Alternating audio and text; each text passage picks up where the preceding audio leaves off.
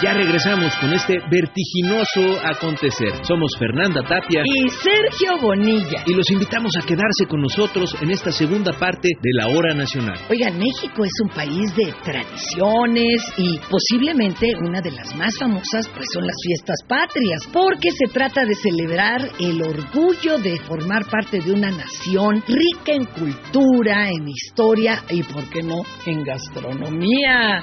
Justamente, justamente nos acompañan nuestros amigos de Esgamex para platicarnos sobre esa riqueza en los platillos. Además, trazaremos las pinceladas para un merecido homenaje al legado del muralista Antonio González Orozco. En el arte haremos un homenaje a Antonio, pintor, grabador, escultor y una de las glorias del muralismo mexicano. Así que pues a seguir con el deleite de sabores, colores y música mexicana. La hora nacional, el sonido que nos hermana.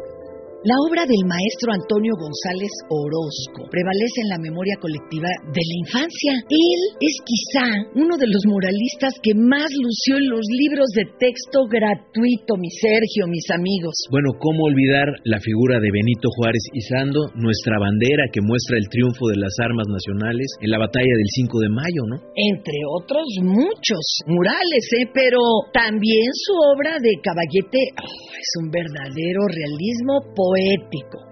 Regresamos platicando con el hijo de Antonio González Orozco, gran muralista mexicano y pese a vivir en una etapa financieramente muy difícil como siempre, logra sacar agua de las rocas y generar esta segunda ola de muralismo dentro del castillo de Chapultepec. Ahí lo que hizo fue el retrato de Joaquín de la Cantoya y el fusilamiento de Iturbide. El fusilamiento de Agustín de Iturbide es una y Globo de Cantoya, que es retrato de Joaquín de la Cantoya y Rico. Mi papá hizo más obras de caballete en el de Chapultepec, algunas de las cuales se fueron a otros museos y otras que están embodegadas y eso dio pie a que le permitieran, siendo un joven de escasos 34 años de edad en aquel entonces, le dan la oportunidad de pintar y plasmar el mural del centenario del triunfo de la República en 1967, que es su primer gran obra. En el Castillo de Chapultepec tiene dos grandes obras y las dos son conmemorativas de centenarios. Primero, Triunfo de la República, que es la única guerra que le hemos ganado al extranjero, concretamente a Francia y a los países con los cuales vino aliado en aquel entonces, 15 de julio de 1967. Posteriormente, en 1972, con motivo del centenario del fallecimiento de Don Benito Juárez, le invita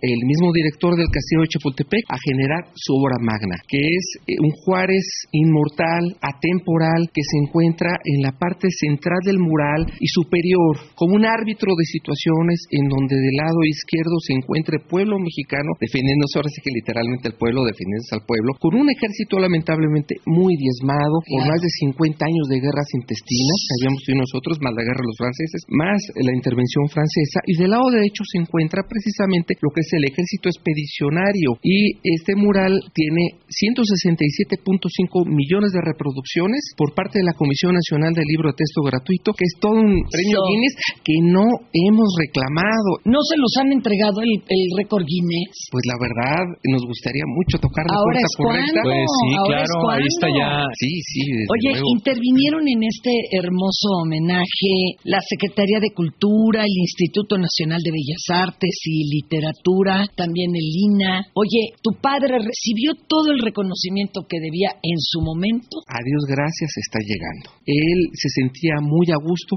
con que la gente, el taxista, la ama de casa, la señora de las tortillas, todo mundo conociera su mural del castillo de Chapultepec, ese Juárez con esas grandes manos y la bandera. Mi papá antes que nada era un historiador. Él narra una lección de historia al mejor estilo de la Escuela Mexicana de Pintura, encabezada, encumbrada a través del muralismo mexicano, pero con la sencillez de un maestro que habla enfrente de sus alumnos. Como dice don Salvador Rueda, ya ha dicho reiteradamente en los homenajes a mi señor padre, que esos murales quedan como marca a fuego en los niños que llegan y los ven. Eh, la obra de mi señor padre se encuentra exhibida desde hace más de 55 años en el Museo Nacional de Historia Castillo de Chapultepec, sala siglo XIX, con dos cuadrazos que tiene ahí. Los murales han sido reproducidos en muchos otros museos, como por ejemplo en el Museo Nacional de las Intervenciones, en el Museo de la Revolución Mexicana y también en escuelas, en vías públicas, en muchos lados. Ay, pues qué emoción. Muchas gracias. Muchas gracias. Amigos, amigas de la hora nacional, fíjense que el Día de la Independencia siempre ha sido motivo de festejo. Y claro, no, no, no es para menos, pues conmemoramos la soberanía y la autonomía de nosotros, los pueblos que conformamos este México. Así es, decía Amalia Hernández, un artista necesita total libertad para bailar y que su único compromiso es con el arte mismo. ¡Wow! ¿Y cómo no? Si la danza es el lenguaje oculto del alma, es una explosión de colores, de movimientos, de ritmos que estremecen el espíritu con melodías de nuestra tierra. El ballet folclórico de Amalia Hernández es uno de los más representativos de la cultura mexicana. Y nuestra compañera Susana H. se fue a platicar con ellos allá en Bellas Artes. pues vamos a escucharla, ¿no? Queridos amigos y amigas de la hora nacional, y ahora con nada más y nada menos que la hija de Amalia Hernández, ella es Viviana Basanta, directora artística del Ballet Folclórico de México, de Amalia Hernández. Viviana, un gusto, un, placer, tenerlos aquí, qué emoción, feliz estar en la hora nacional. Pues, Cuando puedo, los escucho. Eso queríamos saber. ¿Cuál es tu primer contacto? Toda la vida, los domingos así, a partir de, pues ya no me acuerdo si eran las ocho, las... Es que antes bailábamos hasta las nueve. Entonces ahora las funciones son ocho y media y a veces a las seis de la tarde, pero siempre me encantaba escucharlos en el radio, siempre, siempre. El radio es así como uno de mis grandes compañeros. El radio yo creo que es algo que no se va a acabar, siempre es, nuestro compañero. Totalmente de acuerdo. Eso pensamos en la hora nacional. Qué bueno, Oye, a unos minutos de la presentación del ballet aquí en Bellas Artes, cuéntanos un poquito acerca de tu experiencia. ¿Cómo ha sido darle continuidad al legado de tu madre a través del ballet durante estos 70 años?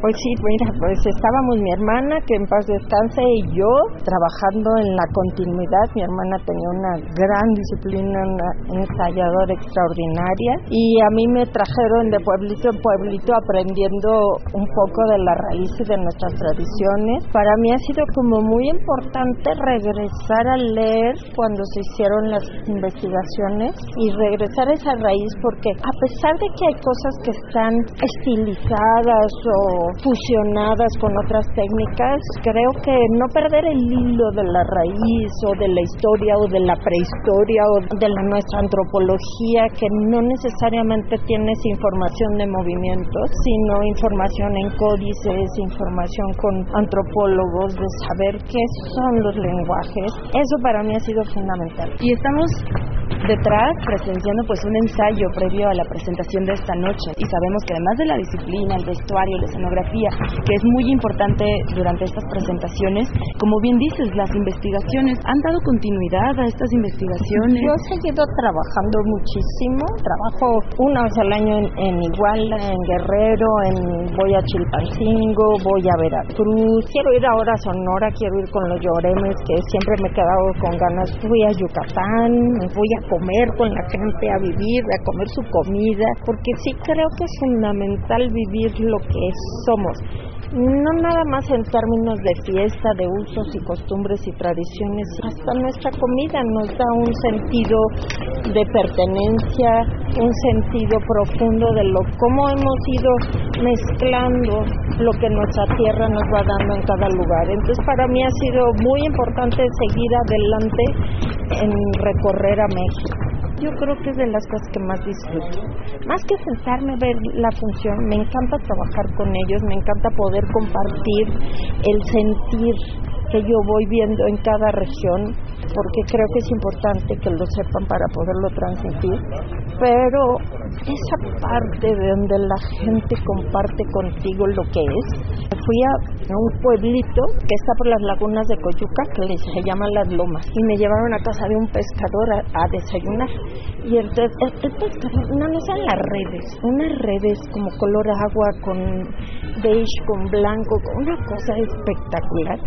No la tienes en ningún lado del mundo. Ojalá todo el mundo pudiéramos recorrer México, esos pequeños lugares. Para mí eso es lo que puedo tener, transmitir digerir y vivir. Y creo que es la única forma de poder compartir lo que somos. Mi mamá decía que no deberías de aprenderte cuando vas a hacer una coreografía en un salón, que tú debes ir a la región, comértela, bebértela, ir a la iglesia, ir al mercado, caminar, ir con las tejedoras, por qué lo bordó así, qué quería decir, qué plasmó en sus lienzos. Eso yo creo que eso es lo que nos enriquece mucho a los mexicanos y creo que eso es lo que le ha dado trascendencia a mí me dejó un legado del amor a México, de seguir disfrutándolo y promoviéndolo lo más que pueda. Viviana, y pues me imagino que con tantas experiencias a lo largo y ancho de nuestro país, pues debe ser muy difícil elegir el repertorio o ir agregando nuevas piezas al ballet.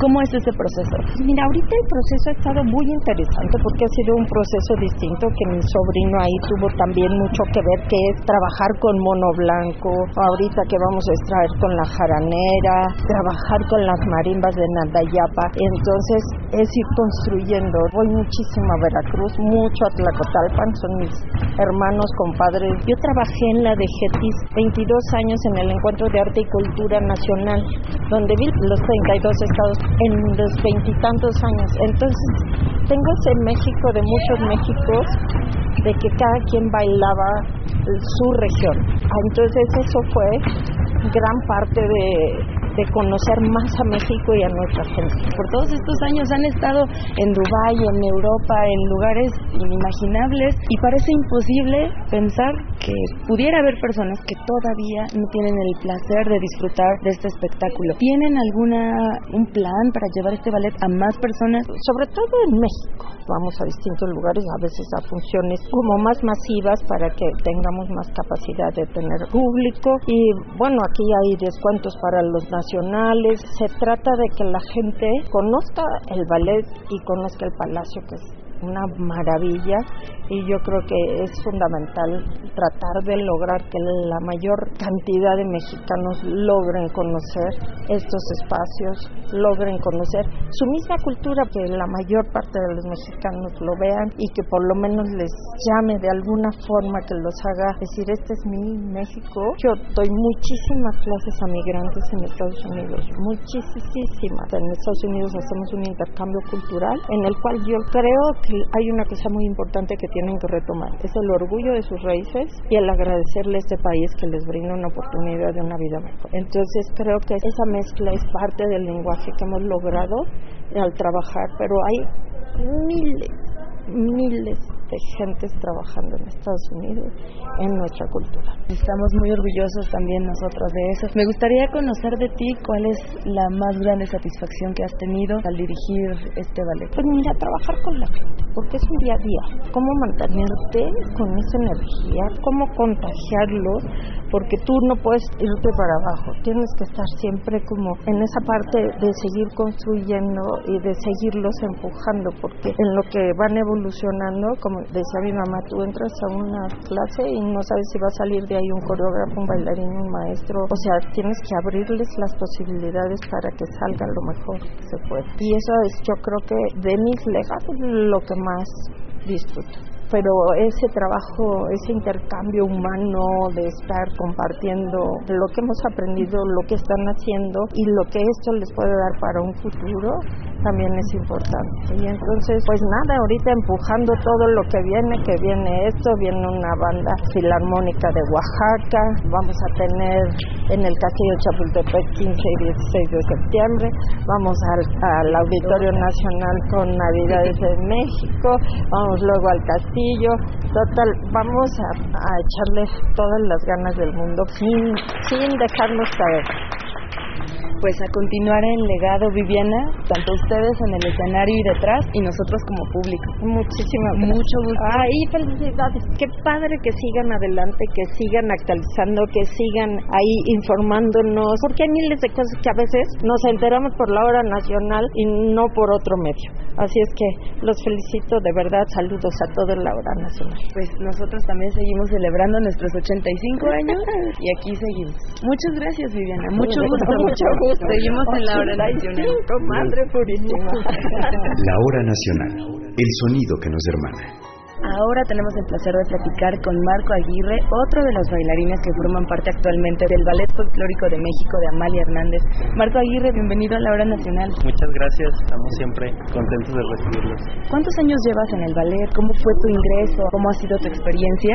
Y cuéntanos si tienes nervios minutos antes de la presentación. Yo tengo ocho años en la compañía y cada función es especial y diferente. Se siente el nervio como la primera vez porque la responsabilidad de estar en un ballet como el Ballet Folclórico de México con tanta trayectoria y con tanta gente que lo sigue pues grande, ¿no? Hay que estar siempre a la altura de las expectativas, hay que cumplir con lo que las coreografías que creó nuestra fundadora Amalia Hernández ideó, pues muy feliz, muy emocionado de compartir con todo el público lo que es la grandeza de México. Oye, me imagino que se ha de sentir como ser parte de la selección nacional, pero del baile, ¿no? ¿Cuál es tu experiencia como mexicano de seguir preservando a través del baile las tradiciones mexicanas? Es una responsabilidad, pero a la vez es una dicha el poder perpetuar las tradiciones que siguen vivas. No son cosas que ya no se hacen, son tradiciones que siguen en los pueblos que mucha gente al verla recuerda de dónde viene o recuerda a sus papás, a, lo mejor en, en, esos contextos. Entonces, el poder nosotros transmitir y seguir perpetuando esa alegría de las danzas y de las costumbres de México es muy enriquecedor. El ver la respuesta de la gente y ver sus caras, cómo se iluminan con lo que hacemos, para mí también como mexicano es algo que me llena mucho. ¿Cuál ha sido el reto más significativo para ti a la hora de ingresar al ballet folclórico de Mali? Creo que para todos los que hemos estado aquí el reto es como un aguante porque son muchos sacrificios que tienes que hacer. De repente hay muchos que somos de fuera de la ciudad, dejar a tu familia, a lo mejor dejar a tus amigos y empezar aquí un nuevo proyecto de vida, tratar de adaptarte a la ciudad y también la disciplina que se maneja en el ballet es grande, hay que tener constancia, hay que tener un ritmo de vida en el que te adaptes a las necesidades del ballet, hay que estar entrenado todo el tiempo, hay que estar cuidando nuestra imagen y todo eso se traduce en que todos brindemos lo mejor de nosotros. ¿Cuál es la experiencia pues más satisfactoria que has tenido en estos ocho años? Podría decirte varias, porque cada foro que pisamos o cada ciudad que he tenido la fortuna de visitar en el mundo es una experiencia única, pero me quedo con las funciones que son al aire libre, a lo mejor como las del Festival Cervantino o algunas que hemos tenido en otros países que la gente se ve que realmente acude porque le nace, ¿no? Y, y están ahí desde horas antes y están con toda la actitud y cuando empieza el show esa energía que tienen ellos te la transmiten, te la transmiten totalmente, sí. Esas experiencias son de las mejores que tengo. De parte de todo el equipo de la Hora Nacional te deseamos mucho éxito y a disfrutar del espectáculo esta noche. Muchas gracias. No, gracias a ti. Seguimos en la Hora Nacional. Les presentamos Revolución con el ballet folclórico de Amalia Hernández en el Palacio de Bellas Artes.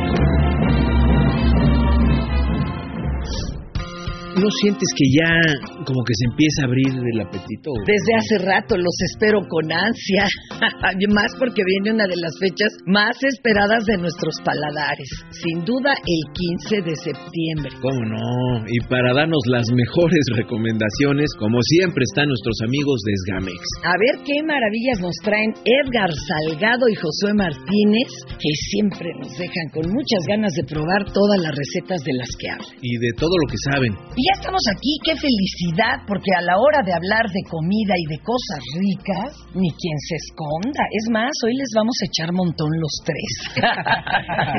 ¿Qué antojito mexicano te encanta, Susi? Si hablas del 15 de septiembre, yo me voy por el pozole. Sergio. Las enchiladas. Yo el pambazo. Edgar Salgado y Josué Martínez. Y de ustedes los verdaderamente, lo de ustedes, ¿cuáles sabes? Cada uno. En mi caso también un buen pozole, pero hablando de pozoles hay que ver si el verde, el blanco o el Eh, rojo. En mi sí. caso el verde es el que más No, me yo gusta. soy muy del rojo. Sí, de Guerrero. De Guerrero. Yo soy muy del rojo. ¿Usted, maestro? Es que mi mamá es de Guerrero y allá se acostumbra el pozole blanco en la Costa Chica y es el que más me gusta. Oigan, que si se dan cuenta, tenemos siempre en los antojitos como los tres colores de la bandera de México. ¿no? ¿Qué pasa con los antojitos? Porque si hay algún momento en que esto se una. Hemos hablado en otras cápsulas de la identidad alimentaria y en cuestión de antojitos cada parte del país tiene sus propias manifestaciones culturales alimentarias. Pero digamos que después de la revolución, con el ánimo de definirnos ahora sí que somos como mexicanos, se empieza a conformar en torno a la comida y a la música y a otras expresiones justamente esta personalidad que nos define como mexicanos. Hubo un gran esfuerzo por establecer esta fecha como la fecha de la identidad nacional y curiosamente, aunque en la fiesta de muertos o en otro tipo de festejos haya diferencias, en las fechas de patrias de la independencia de México sí podemos ver que norte, sur, este, oeste, costa vamos a comer exactamente lo mismo en todos los rincones, ¿no? Empezando por los pozoles, que ya hablamos de ellos. ¿Y si será el principal alimento? La verdad que sí tiene sus peculiaridades. Hablando del como el más popular en Guerrero, siempre a base de maíz cacahuacintle nixtamalizado con cabeza de cerdo que le da un sabor increíble y aparte se complementa o como dicen en Guerrero, tú te lo guisas, te lo montan en la mesa y uno le pone que lechuga, que rábanos, chicharrón, orégano. A veces le ponen huevo crudo porque te lo dan hirviendo y se cuece ahí. Hasta aguacate de pronto. Aguacate, sardina y a veces Ah, hasta bueno. le ponen un caballito de mezcal. Ah, ya de plano. Así es. Esa no se me ocurre. ¿Qué cosa eso del mezcal? No lo sabía, qué delicia. Vivíamos en la ignorancia. En el caso del pozole verde es muy interesante porque se guisa un mole verde. Se hace un mole verde, el cual se le agrega al pozole, Al caldo. al caldo y se pinta de verde. El mole verde que lleva pepita de calabaza. Y se complementa nuevamente ¿Y con qué carne? Igual con, con cerdo y todo.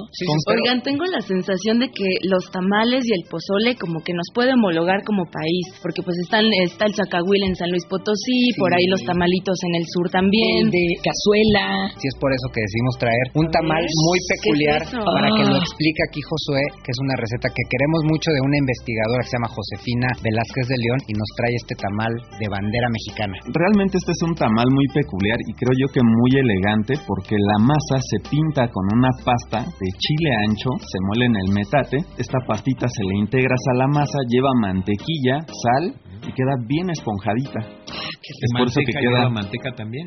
solamente mantequilla en el caso de este tamal. Pero no Así es un tamal dulce. No, No. De acuerdo. ¿Qué más lleva? A ver, el También relleno. se hidrata con leche y queda esponjadito. Es algo muy peculiar. Como un pastel salado, me suena. Sería como un pastel de lote, ¿no? Sí, casi, parecido casi. a un pastelito y, ¿Y queda así rojito. ¿Un poco más, más duro o es mi No, es esponjadito porque igual lleva royal y lo Ah. esponja. ¿Y Y el el, relleno, y el relleno es- son rajas de chile poblano con queso y una salsita como un sofrito de jitomate y es un tamal delicioso. Y ahí están los colores de la bandera. Así es. ¿Qué tal? Pero hablando de antojitos mexicanos que se pueden ver también en estas verbenas populares, en estas fiestas familiares del 15 de septiembre, tenemos este universo de tostadas, pambazos, desde luego las enchiladas y sus múltiples Oye, pero variedades nadie en se el pone país. de acuerdo tampoco en las cantidades y los tamaños. Así como quesadillas existen los machetes y otras chiquititas. La verdad es que también también eso pasa en el tamal, en la cantidad de pozole que te sirven, si es una picadita o parece que la ayuda.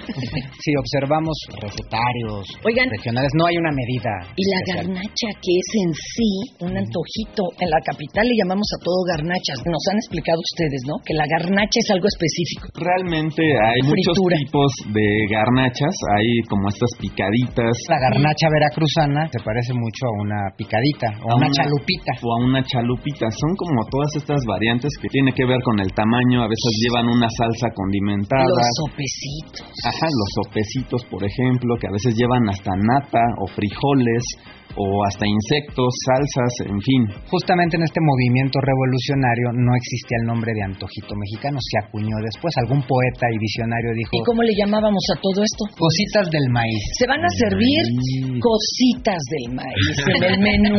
¡Qué bonito! ¿Por qué? Porque hasta el siglo XIX no existía el concepto de cocina mexicana, no estaban en los recetarios como un rubro que hiciera referencia a eso. Entonces no había todos estos conceptos lo- que en 100 años se fueron ¿Y quién lo acuñó como cocina mexicana? Pues es parte de este movimiento político-social de unificar eh, la identidad mexicana a través de expresiones como el arte, la música, Desde la pintura, muralismo, todo eso. muralismo, la alimentación. Entonces dijeron, no, se escucha feo, ¿no? Antojos o antojitos de maíz y bueno, se nos quedó tatuado en el Está alma a los mexicanos. ¿Qué pasa en el norte? También hacen algún tipo de pozole, hay variantes, por ejemplo, como el, el menudo que parte de un pozole, o sea, realmente es como un tipo de pozole Claro. porque es maíz cacahuacintle hervido con panza de res. Ese se come con pan, ¿no? ¿O no? A veces le ponen pan, a veces hasta lo ligan con huevo o a veces con tortillas, así con chile frito, También orégano. Oye, ¿y el cómo acompañan el pozole también es peculiar? Es muy peculiar en las birrias y en los pozoles pedir tu refil de caldito. Claro, y- o están las conchas con frijoles. Las bombas, comunes. las bombas de la parroquia en, ¿Qué en el tal? puerto de Veracruz. Pero también hay frijol dulce, o sea, no aquí, aquí tendría que ser frijolito enchiladito. Sí, justo estaba pensando en esto de los desmarques regionales. Si hablamos de frijoles charros, frijoles puercos, o sea, vamos a ver este plato en fiestas patrias, pero con los acompañamientos. Como frijoles puercos que se laven las manos.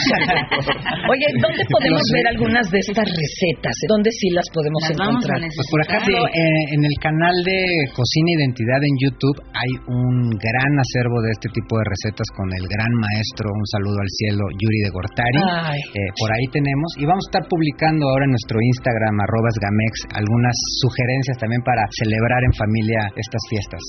Qué rico. Pues no sé ustedes, pero yo traigo mi tenedor aquí Ah, escondido, ya, ¿eh? para probar ese tamal de bandera. Ah, qué caray. Pido el Ahorita. rojo, pido el rojo. Ahorita. Patria, tu superficie es el maíz, tus minas, el palacio del rey de oros, y tu cielo, las garzas en desliz y el relámpago verde de los loros.